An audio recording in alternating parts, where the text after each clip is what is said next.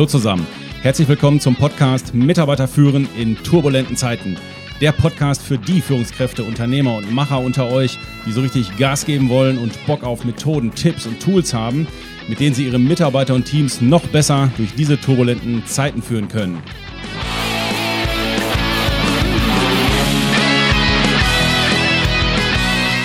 Mein Name ist Thomas Pütter und in dieser Folge geht es um die vier Megatrends, die uns Führungskräfte und Unternehmer in Zukunft in Bewegung halten dürften.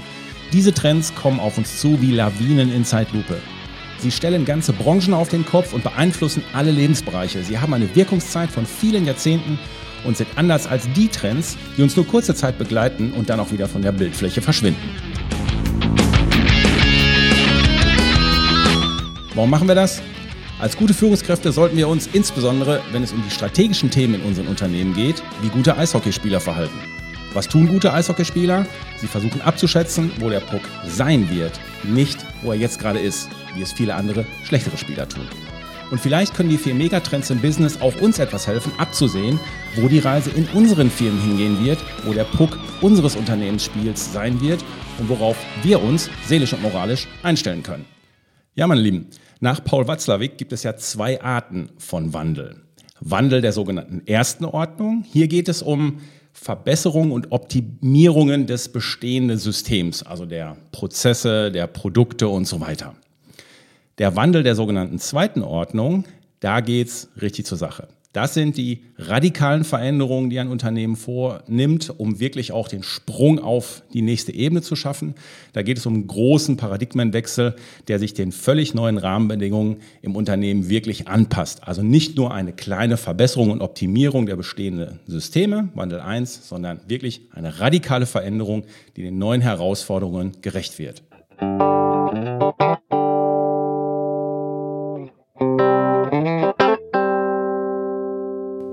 Ja, und viele Branchen und Unternehmen haben sich ja in eine Turbospirale von Umsatzwachstum und Effizienz hineinmanövriert und schrauben fleißig im Sinne des Wandels der ersten Ordnung an ihren Prozessen und Produkten weiter herum, während für viele eine Transformation im Sinne des zweiten Wandels wahrscheinlich sinnvoller wäre. Das betrifft dann einzelne Unternehmen oder auch ganze Branchen.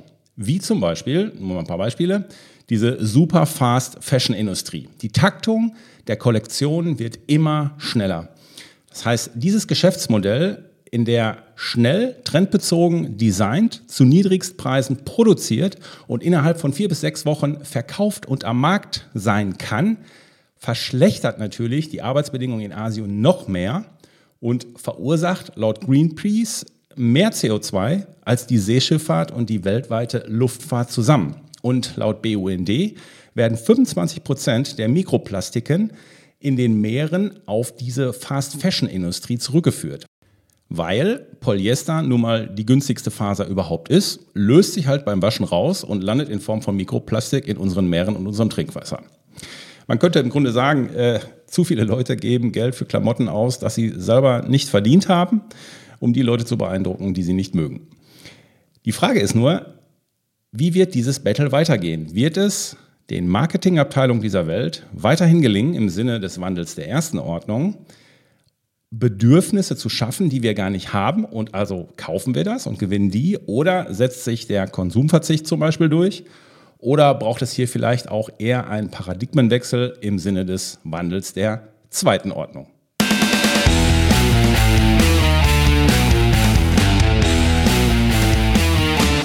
Anderer Bereich, wo wir ruhig mal hingucken könnten und uns fragen sollten, ob da nicht wirklich mal ein grundsätzlicher Paradigmenwechsel und nicht ein kleines Rumschrauben immer ähm, sinnvoll ist. Das ist das Thema Social Medien oder Medien allgemein. Algorithmen und Clickbaiting-Logiken haben ja mittlerweile das Zepter in unserer Medienwelt übernommen. Die Masche dahinter ist immer die gleiche. Leere, nichtssagende Inhalte werden mit reißerischen Überschriften versehen, um nur ein Ziel, ein Ziel zu erreichen. Klick den Artikel, klick das Bild, klick die Erfolgsformel, die dich in drei Tagen reich macht.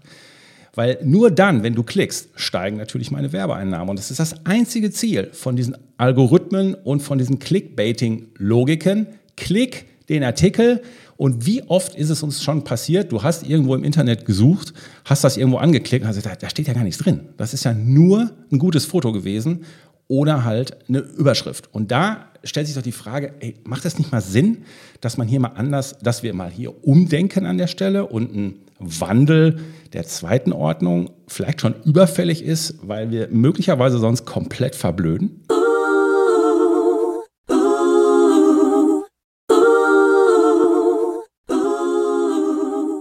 Auch das ewige Marktargument des Preises hat sich ja in x Branchen mittlerweile durchgesetzt, ja. Diese Billigflugtickets sorgen halt für eingefärchte Menschen an Orten, an die die gar nicht hingehören. Und diese Billigfleischlawinen belasten nicht nur die Umwelt, sondern am Ende auch unsere Gesundheit. Aber auch hier ist halt die Frage, ey, immer weiter so oder wie? Nehmen wir das Thema Digitalisierung. Digitalisierung ist in vielen Unternehmen zu einer reinen Rationalisierungsmaßnahme verkommen, um Margen zu erhöhen, Prozesse effizienter zu machen und Mitarbeiter einzusparen. Punkt. Mitarbeiter oder Kunden auf diesem Wege mitzunehmen, ja, das ist jetzt nicht bei allen so ganz oben auf der Prioritätenliste gewesen. Und parallel aber gehen die Krankenstände wegen psychischer Belastung in den Unternehmen durch die Decke und alle fragen sich, Mensch, woran kann das denn liegen? Kann ich mir gar nicht erklären. Ja, und vielleicht liegt es ja daran, dass sich Mitarbeiter, Kunden und das Unternehmen im Zuge der Digitalisierung immer mehr entfremdet haben und es wird eben häufig nicht geschafft oder nicht mehr geschafft, die Menschen emotional auf diesen Weg der Veränderung mitzunehmen. Aber das nur als steile These von mir am Rande.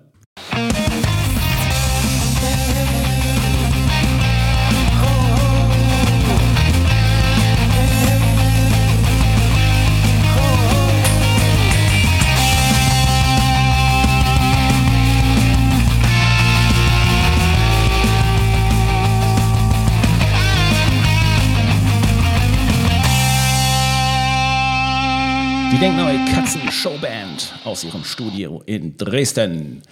Ja, meine Lieben, stellt sich die Frage, ob diese Entwicklung ungebremst so weitergehen können und sollten und wir weiterhin Tag für Tag weiterhin die Stühle an Deck der Titanic schön nebeneinander aufreihen sollten.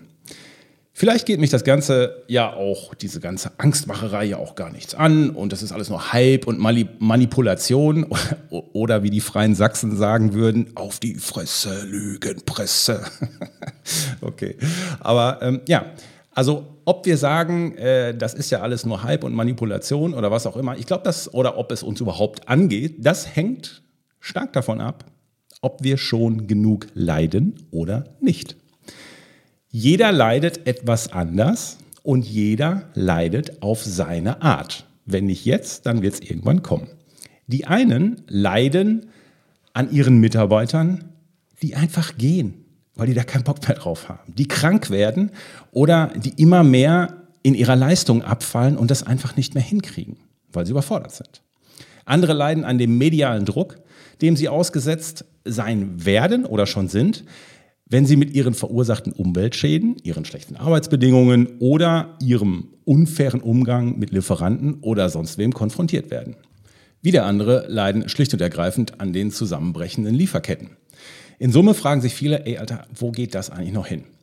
Und während einige noch alles leugnen und der Meinung sind, oh, das geht uns alles nichts an, das geht schon alles vorbei, sind sie ja bereits da, die Megatrends im Business, die unser Denken und Tun immer mehr beeinflussen werden.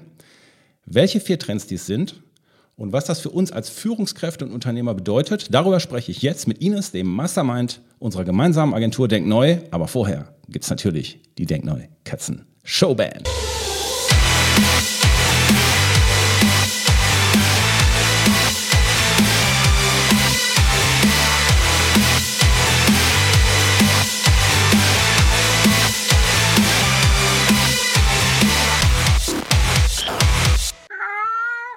Hallo Ines. Hallo Thomas. Schön, dass du heute dabei bist. Wir haben übrigens was zu feiern, weißt du das? Äh, Gerade nicht. Wir haben einen neuen Rekord an Hörern. Wir haben 31.192 Hörer. Wow, ta ta ta ta. ja, das wäre die okay, Fanfare das wert. ist groß. Ja, das ist groß. Aber okay. Über Weihnachten kam das jetzt. Weihnachten, Silvester. Mhm. Haben die Leute Zeit. So, wir haben dich ja heute wieder als den Mega-Experten hier an Bord. Und zwar ähm, sollst du uns ja helfen, die vier Megatrends im Business zu verstehen. Und da würde ich sagen, feuerfrei, schieß mal los. Was ist der erste Trend? Ja, der erste Trend ist ja schon ein bisschen absehbar gewesen, auch schon in 21. Also Corona hat uns ja in vielerlei Hinsicht ähm, vor neue Herausforderungen gestellt und ist ja auch eine Zäsur des Wirtschaftssystems, ganz klar. Vor allem hat es ja gezeigt, wie anfällig die Wirtschaft ist, was den globalen Warenaustausch betrifft, also wie krisenanfällig. Und ähm, alles, was in normalen Zeiten so, so eigentlich der freie Markt reguliert, also eine optimale Güterversorgung zu niedrigsten Preisen, so dass so, so just in time war ja das große Schlagwort in den letzten Jahren. Das ist ja eben hier sozusagen zusammengebrochen. Also Lieferketten durch, was weiß ich, Grenzkontrollen oder ähm, Lockdowns, Exportverbote, so dass eben einige Zulieferer komplett die ganze Wertschöpfungskette lahmgelegt haben, weil es nicht mehr funktioniert hat. Und davon waren ja, war jetzt auch nicht nur eine Branche betroffen, sondern viele Branchen, also vom Autobauer bis äh, IT sowieso, aber auch bis zum kleinsten Handwerksbetrieb, ne, durch die Materialengpässe. Ähm, so, und diese Just-in-Time-Produktion, die wir uns jetzt so schön gemalt hatten, die letzten Jahrzehnte und die sich über den ganzen Erdball ja auch erstrecken, werden teurer und fragiler. Also VUCA lässt grüßen. VUCA ist ja so das Kürzel für die Arbeitswelt 4.0. Und da trifft uns besonders das V. Also V steht ja für volatil, also schwankend flüchtig. Ja, schwankend flüchtig. Gestern noch feste Verträge gehabt, äh, noch mit der Ware gerechnet oder mit der Zulieferung und heute schon platzt das Ganze und äh, keiner kann irgendwas tun. Also es finden sich nicht mehr leicht Lösungsmöglichkeiten. Und ähm, ich sage mal, in diesem Zusammenhang gab es ja jetzt auch im letzten Jahr schon oft den Begriff des Nearshorings, also der stärkeren Regionalisierung von Produktionsnetzwerken und auch einer stärkeren Differenzierung der Lieferketten. Das wird jetzt eben auf viele im großen Stil zukommen, zu schauen, wie werden wir widerstandsfähig gegen Störungen. Und dadurch werden also regionale Alternativen gesucht, also auch alternative Materialien und alternative Ressourcen, also auch erneuerbare Energien betrifft das, aber eben auch ähm, Materialien an sich. Und deswegen kommt das Thema, was wir früher im Marketing hatten, wo wir ja immer stolz waren, wenn man ein regionales Produkt hatte, weil es eine fette Story hat und eine richtige gute, gute Ursprungsgeschichte, was die Menschen gerne hören, auch im Marketing. Oder wodurch die Produkte auch wirklich unique wurden, also nicht austauschbar und kopierbar. Die Welle kommt jetzt quasi wieder, deswegen nennt sich das Lokalisierung, also für die Unternehmen der Aufruf zu schauen, welche Ressourcen, Materialien, Produkte, aber auch Kundenbeziehungen können oder sollten wir regionaler machen oder quasi umstellen auf mehr Regionalität? Also wo können wir jetzt rein investieren? Generell könnte man auch sagen, was können wir tun, um die Region zu stärken? Also wo können wir vielleicht auch für Infrastruktur sorgen, was unterstützen, damit wir unabhängiger werden von globalen Netzwerken. Also Trend Nummer eins, Lokalisierung ist also mehr als nur Regionalisierung. Diese Regionalität, diesen Hype, das haben wir ja schon seit einiger Zeit. Hier geht es jetzt äh, nochmal einen Schritt weiter Richtung Lokalisierung. Okay, dann würde ich sagen, komm mal mit dem Trend Nummer zwei um die Ecke. Trend Nummer zwei betrifft unsere Mitarbeiter und unsere Unternehmenskulturen. Der nennt sich Co-Individualismus.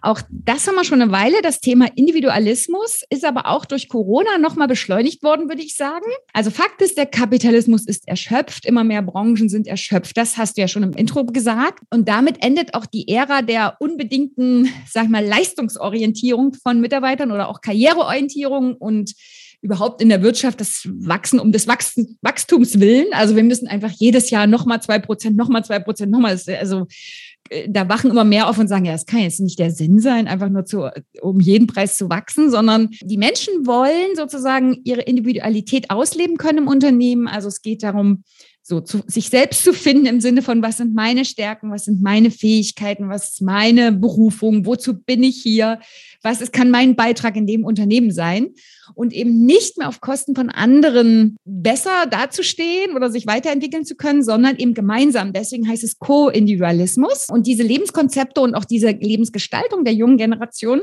richten sich also zunehmend nach persönlichen Sinnfragen. Macht das so für mich Sinn? Und auch nach allgemeinen Gemeinschaftsfragen. Also Gemeinschaft ist ihnen wichtig. Die haben also verstanden, wir sind eh alle miteinander vernetzt. Es ist genau nicht egal, wie es den anderen geht, in einer anderen Region oder einem anderen Land oder arm, reich und so weiter ja, damit gewinnen eben diese Kulturfragen im Unternehmen die Oberhand. Man kann generell sagen, dass man sich eben, also jenseits der klassischen Mitarbeiter-Benefits, wo man sagt, ja komm, ich gebe dir noch jedes Jahr hier ein bisschen Weihnachtsgeld, die sagen wir jetzt hier ne, zufrieden sein und bitte wieder motiviert sein. Da muss man ein bisschen gucken. Also die normalen Entlohnungskonzepte, ja, die brauchst du schon auch, aber es geht eben immer mehr darum, wie gehen wir auch miteinander um, wie, wie fühle ich mich hier, so die, wie wohl fühle ich mich, ist immer noch Nummer eins bei Mitarbeiterbefragungen äh, für Zufriedenheit im Unternehmen ist immer noch, wie wohl fühle ich mich in, im Unternehmen und in der Kultur. Also deswegen sich zu hinterfragen, was ist unsere Vision, also wofür stehen wir als Unternehmen, was ist unsere Mission,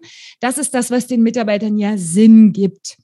Und dass die Menschen eben auch verstehen, was ist denn mein Beitrag hier als, was weiß ich, in der Buchhaltung oder im Lager, mein Beitrag zum großen Ganzen. Und das ist Aufgabe der Unternehmer und Führungskräfte, dass den Mitarbeitern, also diese Werte zu erarbeiten, die den Sinn, die Philosophie, den Unternehmenszweck und das auch voll zu transportieren an die Leute. Das ist eine perfekte Überleitung für meinen Podcast Nummer 42, wo wir das Thema Vision, Purpose und Mission aufgemacht haben. Ich habe da immer dieses Bild im Kopf. Viele Bäume sehen ja so von, von außen super aus, aber beim nächsten Sturm sind die umgeknickt. Warum? Weil sie von innen ausgehöhlt waren. Und ich glaube, bei den Unternehmen, wenn man dieses Bild so nimmt, ich, ich glaube, dass es vielen Unternehmen ist es ähnlich dass sie so im Inneren ausgehöhlt sind und dieser Sinn nicht mehr klar ist oder nicht mehr allen klar ist oder nicht mehr so aktuell ist. Also und vielleicht auch so im Inneren ein bisschen leer. Ne? Also könnten auf die Frage quasi, was ist euer Unternehmenszweck, auch nicht antworten. Das heißt, es ist nicht richtig aufgeladen. Es gibt den sicher den Zweck, klar. Und der ist sicher auch mehr als jetzt die Produkte herzustellen. Aber es ist eben nicht, hat nicht die emotionale Ladung. Man könnte auch sagen, da fehlt der Spirit. Genau. Und er ist in vielen Unternehmen da. Das ist genau der Punkt. Viele denken, naja, aber ich bin ja hier kein Weltverbessererunternehmen. Musst du ja gar nicht sein, um eine Mission mhm. und, eine, und, einen, und einen Sinn zu haben. Ja, ich nehme es tatsächlich in den Unternehmen gerade so wahr, ähm, dass viele auch diesen Weg halt einschlagen. Sie wollen sich mit ihren inneren Themen, sage ich mal, auseinandersetzen. Denn wenn sie es nicht tun, höhlen sie ein Stück weit tatsächlich auch von innen aus. Also das nur so als Bild. Und ich fand auch interessant, wie du gesagt hast, wachsen um des Wachstumswillens. Ich bin ja in einigen Unternehmen drin, wo ich auch das Thema Unternehmenskommunikation begleite. Und da geht es tatsächlich darum, dass gewisse Unternehmen wollen einfach wachsen. Und dann geht es immer darum, wie verklickern wir das jetzt den Mitarbeitern? Wie, wie sagen wir das den Mitarbeitern? Und ich stelle fest, dass, dass der, der Fokus darauf immer wichtiger wird, macht das Sinn zu wachsen? Das heißt also, ich kann es den Mitarbeitern nicht einfach verkaufen, sondern ich, es muss wirklich einen nachhaltigen Sinn für die haben und dann gehen die auch mit. Ja, wenn ich mir wünsche, dass Menschen mitdenken, Mitarbeiter mitdenken, während sie ihren Job tun, also ihre Prozesse und so weiter, dann, dann kann ich sie nicht bei der Frage ausklinken und sagen, ja gut, aber das sollst du jetzt bitte mal nicht hinterfragen, sondern da muss ich felsenfest stehen mit klaren Prinzipien und einer klaren Philosophie. Okay, ich habe der Denkneue Katzen Showband gesagt, wenn Ines kommt, dürfen wir hier nicht so auf den Putz hauen. Dann müssen wir so ein bisschen mehr gesellschaftsmehrheitliche Musik machen. Okay, rockig darf es aber schon sein, aber vielleicht ja, nicht ganz so viele E-Gitarren. Okay, wir haben ein paar E-Gitarren rausgenommen. Und jetzt kommt die Denkneue Katzen Showband.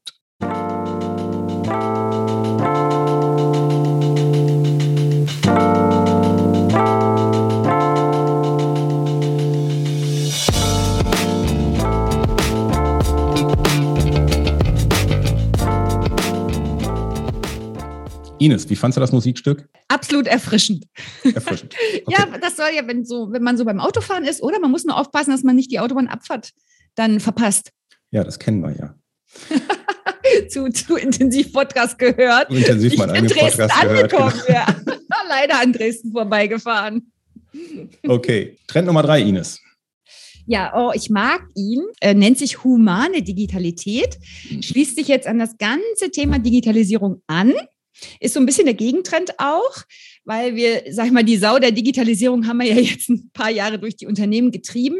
Kann ja keiner mehr hören. Ja, manchmal sind wir aber auch noch nicht an dem richtigen Punkt. Also ich bin schon dafür bei Mitarbeitern, die, die jammern, weil sie zu viel Stress haben, sich dann aber gleichzeitig gegen Digitalisierung sperren, weil sie Angst haben, dass ersetzt werden könnten. Da müssen wir schon auf den Tisch schauen und sagen, nee, nee, nee, Moment, äh, jetzt schau mal, wo kann dich hier die Software entlasten, damit du hier mit ganz sauber geplanten 100 Prozent Arbeitszeit rausgehst und aufhörst mit deinem Gejammer. Das, da bin ich schon dafür.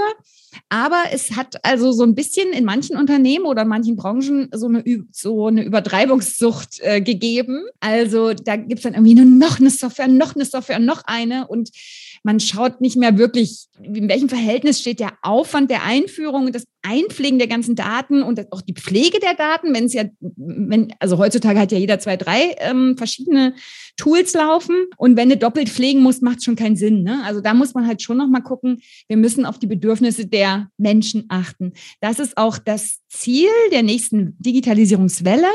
Also es geht nicht mehr darum, so digital wie möglich zu sein, das war so ja die erste Phase, mit der wir jetzt gestartet sind. Äh, schau mal, dass du so viele Prozesse, die jetzt im Moment analog laufen und hackeln oder nicht effizient genug sind, dass du die alle digitalisierst. Das war jetzt Phase 1 und Phase 2 ist, es geht um digitale Formen, die an die menschlichen Bedürfnisse angepasst sind. Also wo man wirklich das Gefühl hat, wow, die Software unterstützt mich. Also die beleidigt nicht meine Intelligenz, ja, weil sie irgendeinen Scheiß will, dass ich da noch was rein und da noch was reintüttel und, sondern sie ergänzt mich auf intelligente Weise und empowert mich. Also sie macht mich wirklich entweder schneller oder schlauer, whatever, oder verbindet besser und so weiter. Ja, dazu braucht es ein Unternehmen, um das wirklich glaubwürdig rüberzubringen und dass es nicht so eine Washing-Geschichte ist. Hm, wir machen es, nennen es mal humane Digitalität, aber es nervt alle genauso wie bisher. Da muss man schon jetzt erstmal gut analysieren, was ist unser aktueller Stand äh, bezüglich Digitalisierung, also welche unterschiedlichen Tools haben wir eingeführt, welches auf welchem Umsetzungsstand auf einer Skala von 0 bis 100 Prozent. Und dann auch mal zu gucken, wo braucht es überhaupt 100 Prozent oder reicht es vielleicht, wenn wir die Software zu 80 Prozent nutzen oder zu 50, kann ja sein. So, dann kann man überlegen, gut, dann frieren wir vielleicht manche auch bei 80 ein, parken das ganze Ding, führen dadurch, können wir vielleicht diesen anderen Schritt oder jenen anderen Schritt machen. Wir können aber nicht alles gleichzeitig, also begrenzte Ressourcen, Energie und Zeit von Mitarbeitern. Von daher ganz wichtig bei Digitalisierungsplänen immer wieder die Prioritäten klar zu ziehen. So, und dann eben auch schauen, sind alle informiert, sind alle auf dem gleichen Stand. Digitalisierung muss ganz positiv besetzt sein, damit wir immer noch mal eine Schippe drauflegen können. Ist ja klar, wenn es alles schon verkackt ist und negativ besetzt, brauche ich da mit dem Thema gar nicht kommen. Das heißt, das ist Aufgabe der Führungskraft des Unternehmers, dass Digitalisierung positiv besetzt ist, kann sie aber nur sein, wenn wir da eine klare, transparente Kommunikation haben, eine ehrliche, realistische Betrachtung des Stands, klare, vereinbarte Ziele und dann immer wieder gucken, okay, für diesen Menschen so, für den Menschen so, also ein bisschen diese individuellen Bedürfnisse berücksichtigen. Humane Digitalität.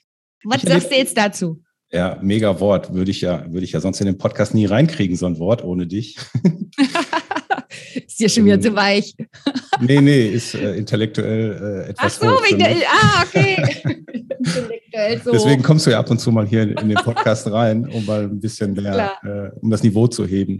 Ich erlebe das aber auch teilweise so, dass die Unternehmen ähm, auch in der ersten Digitalisierungsstufe noch ganz schön am Knacken sind und das auch noch nicht so richtig mhm. drauf haben, weil viele irgendwie haben noch nicht so richtig erkannt oder ich sage mal andersrum, häufig glaubt man, dadurch, dass sie sich eine, eine Software kaufen oder etwas digitalisieren, das kann eine externe Software die internen Probleme lösen. Das ist gar nicht der Fall. Es gibt ja den alten Spruch, äh, wenn du einen Scheißprozess hast wenn, oder wenn du keinen Prozess hast, ja. Und den der digitalisierst du, dann hast du hinterher einen scheiß digitalen Prozess. Das ist das Thema. Viele müssen erstmal ihre Prozesse definieren und ihn dann in das digitale Tool einpflegen. Und häufig läuft es ja dann parallel. Aber ja, im Grunde könnte man sagen, Digitalisierung richtig gemacht. Dann verwandelst du wirklich eine Raupe in einen Schmetterling und das Unternehmen geht wirklich den nächsten Entwicklungsschritt. Da geht dann richtig was los. Wenn du Digitalisierung aber nur halbherzig machst und die Leute nicht richtig mitnimmst, dann hast du halt hinterher nur eine schnelle Raupe in der Ecke stehen, ähm, aber hast nicht den Sprung, den du dir ursprünglich, ja sagen wir mal, erhofft hast ich weiß, mir fällt da gerade ein Spruch ein aus dem, aus dem Change Management. Du musst erst aus rostigen Ketten goldene machen, bevor du mit Digitalisierung kommen kannst und mit großem Change-Prozess. Ne? Wenn, wenn deine Ketten alle verrostet sind, also im Sinne von nicht sauber definierte Prozesse oder die Schnittstellen nicht gut geklärt. Das ist ja oft zwischen den Abteilungen einfach neu besetzte Leute. Da ist einer gegangen, da einer gekommen und schon funktioniert einfach nur die Schnittstelle nicht. Und damit ist der ganze Prozess nicht besonders effizient. Und deswegen, also wir müssen gucken, überall, wo Menschen sitzen, lohnt sich immer mal einen kurzen Workshop-Slot zu machen, zwei Stunden sich hinzusetzen und einfach diese komplette Kontaktkette sozusagen durchzugehen, vom ersten bis zum letzten Prozessschritt oder, oder Leistungselement, je nachdem, wie man es jetzt sieht. Äh, in der Dienstleistungsbranche nennen wir es ja Servicekette. Und da gehen wir die kompletten Kontakte alle durch, schleifen die, justieren die nach und dann kann man das gucken, wie wir es digital abbilden und welche Software da jetzt die beste ist.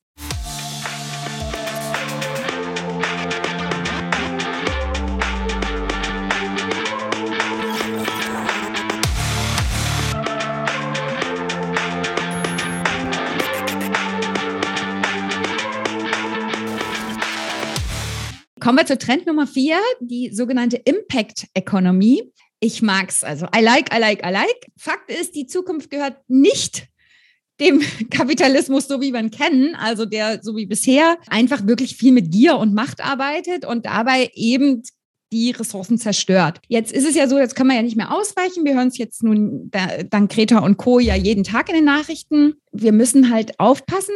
Der Kapitalismus, wie er alt gedacht ist, ist wirklich ein Monster, das sich selbst verschlingt, weil es nicht auf die Ressourcen guckt, sondern nur auf den persönlichen Gewinn.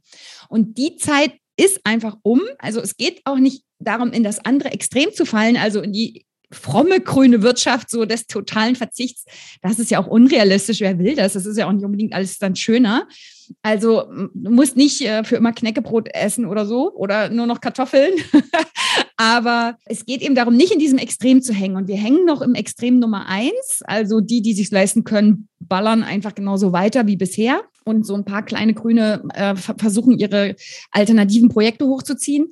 Und da, dem ist jetzt sozusagen das, das da sind die planetaren Grenzen sozusagen erreicht. Das ist auch der Fachbegriff planetare Grenzen. Die müssen also berücksichtigt werden. Es wird ein werteorientiertes Wirtschaften werden müssen, weil es anders gar nicht mehr geht. Und da geht es eben nicht mehr primär um Geld verdienen, sondern wirklich darum, es, wir wollen ein gutes Leben, aber eben für alle, für Menschen und Umwelt. Weil sonst ist es eben nicht nachhaltig und, und reicht eben irgendwie nur noch für ein paar Jahre schönes Leben ne? und nicht mehr, nicht mehr quasi für unser ganzes Leben oder das Leben unserer Kinder. Man nennt das Ganze auch tatsächlich enkelfähiges Wirtschaften.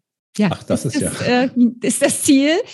Ja, es geht also auch da nicht mehr darum, gewinnen und zu ver oder zu verlieren, wie das jetzt noch in unserem Wirtschaftssystem war, das wir so kennen, ne? Gewinner sein, sondern es geht darum, dass Unternehmen äh, möglichst lange mitspielen. Das heißt, dazu müssen sie ja einen wertvollen Beitrag für die Gesamtheit oder für die Gemeinschaft leisten. Ansonsten sind sie weg. Das wird eben dieses neue Kriterium, deswegen nennt sich es auch Impact. Also es geht darum, welchen Beitrag leistest du für die Gemeinschaft? Also Impact, Englisch, Auswirkung, ne? was, was für Auswirkungen hast du, was für genau. positive genau. Auswirkungen hast du. Ich muss aber hier für ähm, Anmerkung der Redaktion, es hören ja auch wahrscheinlich unsere Kunden und unsere Unternehmer, Kunden und unsere Führungskräfte zu. Wir sind keine linken Sozen, um das mal ganz klar zu sagen. Das möchte ich an der Stelle hier mal betonen und Ines auch nicht. Ähm, also wir, wir mögen gewinnen, wir mögen betriebswirtschaftliches Handeln. Wir möchten nur nicht auf Kosten des Planeten hier alles platt machen und ähm, einseitig davon leben, sondern wir wollen wirtschaftlichen Erfolg ergänzt um die Dinge. Richtig? So kann man sagen. So kann man sagen. Also man muss einfach nur verstehen, dass oder man darf nicht mehr daran glauben, dass der eigene Wohlstand unabhängig vom gemeinschaftlichen Wohlstand existieren kann. Das geht nicht. Also der eigene Wohlstand hat immer eine Auswirkung auf Umwelt, Ressourcen, Gemeinschaft, immer. Und das hängt miteinander zusammen. Von daher kann man sich nicht mehr auf so einer Insel sehen. Ja, und dafür gibt es eben jetzt den, so einen neuen universalen Leitwert. Wert, das nennt sich äh, Gemeinwohlökonomie. Also ja, ich sag mal, der Begriff von Gemeinwohl war, äh, ist ja irgendwie, weiß ich gar nicht, in Vergessenheit geraten oder Interesse, hat keinen interessiert, ja. Und jetzt rückt er durch die neuen Generationen auch, denen das quasi wieder wichtig ist, mehr in das öffentliche Bewusstsein. Und man, ich habe festgestellt, es gibt ja in allen möglichen Kulturen gibt es unterschiedliche Begriffe oder auch Konzepte wie das Ubuntu in Afrika, Dharma im Buddhismus oder auch Happiness im Bhutan. Und das ist also ein Wirtschaftsmodell, in dem sozusagen wirklich das gute Leben für alle als, als oberstes Ziel gilt. Und deswegen ist der Kern des Modells eben nachhaltig und sozial zu wirtschaften. Also es geht schon, wie beim integralen Erfolg, schon darum, auch betriebswirtschaftlich ähm, Erfolg zu haben, aber eben gleichzeitig auch zu planen, okay, was ist unser Impact für die Menschen im Unternehmen? Ja, also nicht nur materiellen Gewinn, sondern auch für die Menschen im Unternehmen. Was tun wir für die und was tun wir für die Umwelt und die Gesellschaft. Und da gibt es auch eine, ein Zertifikat, eine Zertifizierung, die man machen kann als Unternehmen. Das nennt sich äh, die Gemeinwohlbilanz. Ja, und äh, es entspricht tatsächlich auch einer EU-Richtlinie, können auch die börsennotierten Unternehmen für ihren Nachhaltigkeitsbericht nehmen. Und das ist ein Bewertungsverfahren für Unternehmen, Gemeinden, Firmen, Institutionen, in, in dem geprüft wird, inwieweit sie dem Gemeinwohl dienen. Hat dann eben verschiedene Kriterien und die man dann sozusagen erreichen kann. Und es wird eben gemessen, wie ist die Wirkung sozusagen in der Organisation für die Mitarbeiter, die Wirkung am Markt und die Wirkung für die Gesellschaft. Ines, jetzt spiele ich dir mal einen Ball zu. Den musst du jetzt fangen, ja? Es ist ja so, dass diese ganzen Themen, die da auf uns zurollen als Unternehmer und Führungskräfte, das sind ja Change-Themen. Und das sind Change-Themen, die haben richtig Bums, da ist richtig was dran. Also da, da musste wirklich Dinge verändern. Und für Change braucht man auf der einen Seite Tools und Methoden. Wir brauchen aber doch auch eine andere Sichtweise, eine andere Haltung, einen anderen Mindshift auf dieses Thema. Also wie wir unsere Unternehmen weiterentwickeln. Wie kriege ich das als Führungskraft am besten hin oder als Unternehmer? Naja, ich sag mal so, das fängt erstmal so im Selbstmanagement an. Also man muss selber sich da wirklich drin fit machen, überhaupt zu verstehen, was ist überhaupt Change Management. Das, das äh, sind ja spezielle, sage ich mal, ist ein spezielles Konzept, spezielle Vorgehensweisen, Methoden, mit denen man Change organisiert im Unternehmen. Ich muss aber auch gucken, wann muss ich hier auf den einzelnen Menschen eingehen, also wann muss ich wirklich in den coachenden Führungsstil wechseln oder wann ist es gut, dass ich hier die Schwarmintelligenz nutze und muss hier wirklich einen Workshop machen und muss die Mitarbeiter als Experten sehen aus ihrem Bereich, weil ich die Lösung gar nicht wissen kann. Und muss es schaffen, das ganze, diesen ganzen Prozess zu einem Ergebnis zu führen mit eben zehn Leuten, die sich vielleicht auch gerade selber da nicht so gut verstehen, whatever, egal, aber sie haben irgendein Spezialwissen. So, und jetzt muss ich meine Experten da in den einen Raum setzen und muss da eben auch ein gutes Workshop-Ergebnis hinkriegen. Und das sind eben die Kompetenzen als Moderator oder eben auch Trainer. Und ich muss als Führungskraft wirklich diese Rollen gut und schnell wechseln können, je nach Bedarf. Und deswegen ist es äh, aus meiner Sicht ganz wichtig, sich fit zu machen, ähm, so sein, sein Skillset oder sein Methodenkoffer einfach zu erweitern, aber eben auch so persönlich das Mindset für diese Arbeitswelt 4.0, das muss man erstmal aufbauen. Das ist ja eine Bewusstseinserweiterung. Das muss man erstmal für sich selber so machen. Dann nehme ich mal den Ball wieder zurück. Also wir haben ja im, äh, jetzt in Kürze startet ja wieder unsere Ausbildung zum Business und Change Coach und genau da geht es um diese Themen. Da geht es darum, dass wir aus drei Ausbildungen eine gemacht haben, eine Best-of-Ausbildung gemacht haben, eben zum Business- und Change Coach. Da geht es darum, dass wir die Moderationsfähigkeiten an Führungskräfte und Unternehmer weitergeben, dass wir Coaching, den coachenden Führungsstil, coachende Fähigkeiten, aber auch sehr viel über Change Management und Unternehmensentwicklung weitergeben aber natürlich immer sehr pragmatisch und praxisorientiert. Und das machen Ines und ich zusammen. Und die nächste Show, die nächste Runde startet im, wann ist es? Im März? Ja, Im März. Im März startet die nächste Runde. Also es sind noch ein paar Plätze frei. Meldet euch an. Es ist eine Präsenzausbildung, wo wir, die wir beide zusammen machen. Sechs Module, a zwei Tage. Wer Interesse hat, geht auf unsere Internetseite www.denk-neu.com. Ines, hast du noch ein Schlusswort? Ja, also ich denke, unser Motto ist ja immer frisch ans Werk. und ähm, ich habe heute Morgen gerade einen Artikel gelesen. Es gibt ja gerade so dieses, äh, dieses Trendwort Great Resignation, also die große Kündigungswelle äh, USA und Großbritannien, die durch die Pandemie ausgelöst wurde. Also die Kündigungsquote war, ist so hoch wie noch nie. Und ich denke, die Pandemie war wirklich für viele Menschen so ein richtiges existenzielles Ereignis, das dazu geführt hat, so kritisch innezuhalten und die persönlichen Prioritäten so neu zu justieren, um eine bessere Work-Life-Balance zu, haben, Balance zu haben oder eben auch um mehr Sinn zu spüren. Und deswegen denke ich, man muss es schon ernst nehmen. Das gibt einen tiefgreifenden Kulturwandel. Perfektes Schlusswort. Ines, ich freue mich auf unsere Party heute Abend. See you later. Ciao.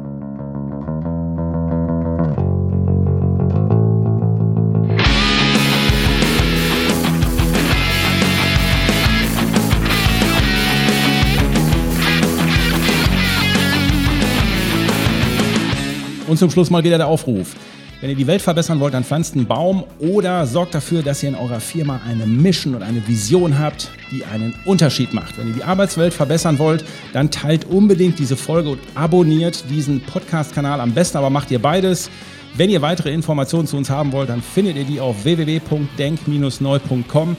Hier findet ihr auch alle Informationen zu unseren Seminaren, zu unseren Webinaren, zu unseren Online-Geschichten. Meine Lieben, ich bin für heute weg. Ich wünsche euch was. Euer Hü.